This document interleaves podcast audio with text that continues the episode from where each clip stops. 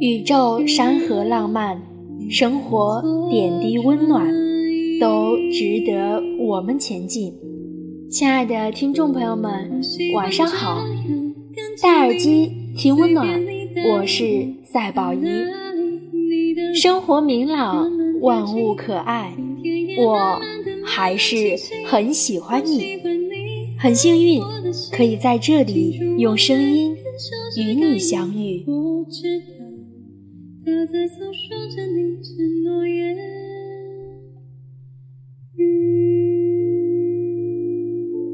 今天给大家讲的故事名字叫做《我的鬼马女友》。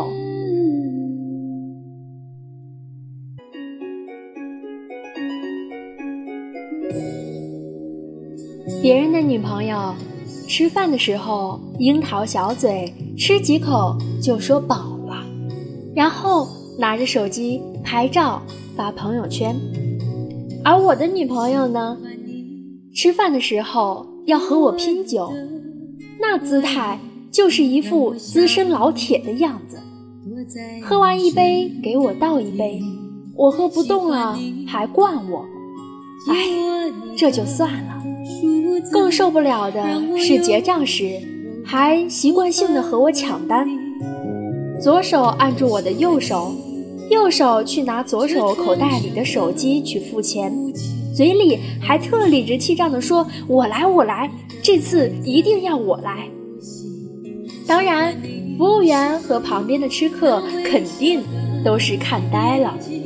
我怕引起围观，索性举起双手说：“你来吧，反正老子也没带钱。”那他就会装模作样的拿出手机，按一会儿。然后说：“呀，我手机没电了，要不还是你来吧？你请我吃饭，我请你睡觉吧。”别人的女朋友陪男朋友打游戏的时候，嘴里嘤嘤嘤，用萝莉音喊着“老公救我”。我的女朋友打游戏的时候，一只脚踩在凳子上，嘴里口吐芬芳，骂出国粹。要是我一个操作失误，他就会白着眼怼我，说：“你玩游戏的样子真像某某某。”我一拳砸在键盘上，说：“说这话也太伤人了吧！我不玩了。”他看我是真的生气了，赶忙过来道歉说：“不玩就不玩了嘛，那咱们去听歌吧，或者去看电影。”别人的女朋友节日送礼物，要么是手表，要么是领带，还把包装盒搞得贼精致。我的女朋友扛着两个键盘就过来了，一抹脑袋上的汗，说：“别说我不够意思，我特意去买的两个，你看你要哪个？”我目瞪口呆，喂，今天是情人节。你上午消失半天，就是为了去买这个？他眼睛一眯的坏笑。对呀，情人节要过得有创意。别人都疯狂的买东西，那我也给你买吧。你也别给我买花了，还是多存点钱给我换个皮肤吧。别人的女朋友在家洗碗、洗衣服、做家务。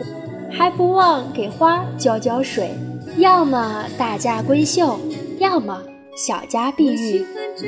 我的女朋友不知道从哪里弄来一副扑克，每次和我抽牌决定谁去洗碗拖地。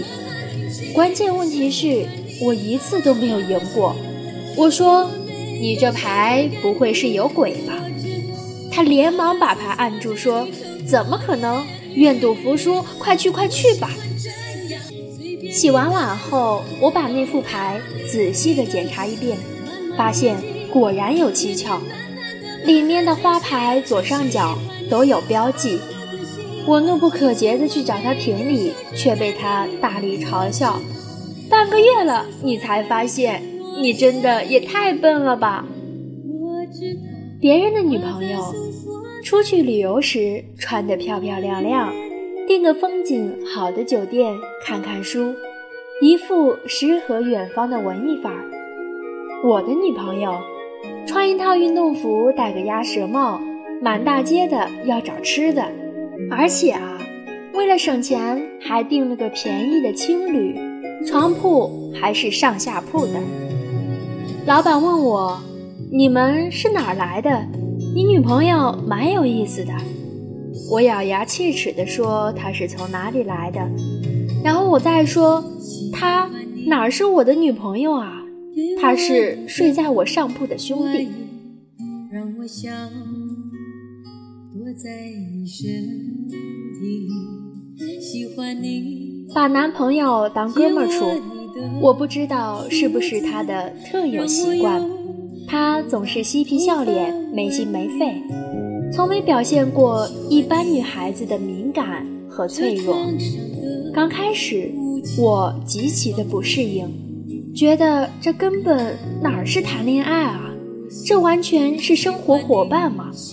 但后来，我才明白了他的用意。比如说吵架，别人的女朋友会矫情。会逼着男生道歉、主动示好，有的甚至会冷战。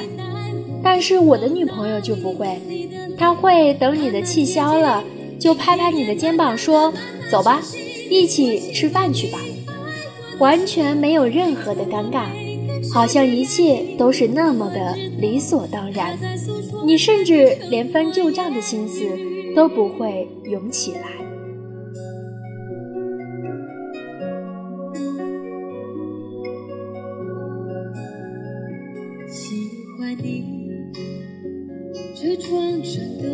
再比如说，经济上，有的女孩子会在乎你愿不愿意给她花钱，甚至拿礼物的价格来衡量你的诚意。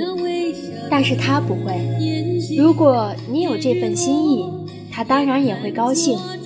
万一忘了，他也不会纠结这个事情。他认为，钱和感情偶有联系，但本质上是两回事儿。我曾经在他的抽屉里看到他珍藏的东西，最里面的一个小盒子是我送给他的一个草戒指，当时是郊游时自己编的，一文不值，可是他却视若珍宝，擦得干干净净。还有就是关于未来，他从不会把希望寄托在男人身上，他曾对我说。现在都什么年代了，还玩男人赚钱、女人花钱那一套？我要是工资再高点，我恨不得给你买车买房呢。我问，那你不需要男人给你买车买房买钻戒吗？你谈恋爱结婚是为了什么呢？他昂起头说，什么都不为，生活哪有那么多的目的性啊？我只希望。找到一个合适的人，让每一天都能无比开心的度过，这样的人生才不会充满遗憾。那一刻，他眼神清澈，嘴角上扬，灿烂的就像初晨的阳光，我看的真的很入迷。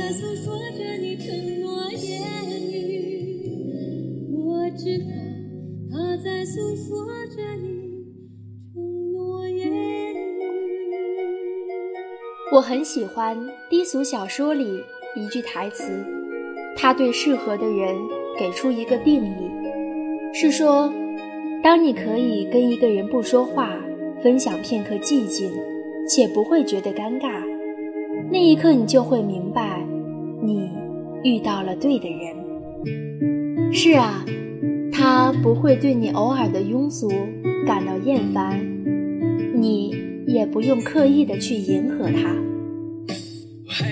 朋友，如果你有这种感觉，那就一定是遇到了对的人。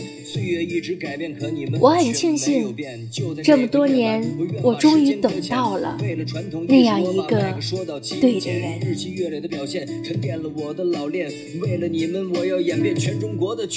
心在一起走下去，幸福的时间短暂冲破世界，爱你拥抱这瞬间，挥去考验，变成依恋，坚定着重现。亲爱的听众朋友们，你最近在忙些什么呢？在听着谁的歌，读着谁的书，又看着谁的故事呢？我想问一问你，你有多少次被别人的故事感动？你又有多少次在别人的故事中看到属于自己的影子呢？如果你也想分享你的故事，那就微博搜索“赛宝仪”，我在那里等你哦。你的点滴已经变成旋律写的结尾纪念，守在你们的身边，也走自己的风格之间，彼此陪伴，依然有你，绝不走散。在一起，关注赛宝仪，宝仪陪你度过那些开心不开心的日子，把宝仪的好运都分享于你，让所有的苦难都只是虚惊一场。同样，也祝愿你。早日可以找到那个你不需要去刻意迎合的人，那个对的人。晚安，好梦，亲爱的，你要知道，一切的等待都是值得的。就在这个夜晚，我愿把时间搁浅。为了传统艺术，我把麦克说到极简。日积月累的表现，沉淀了我的老练。为了你们，我要演遍全中国的剧院。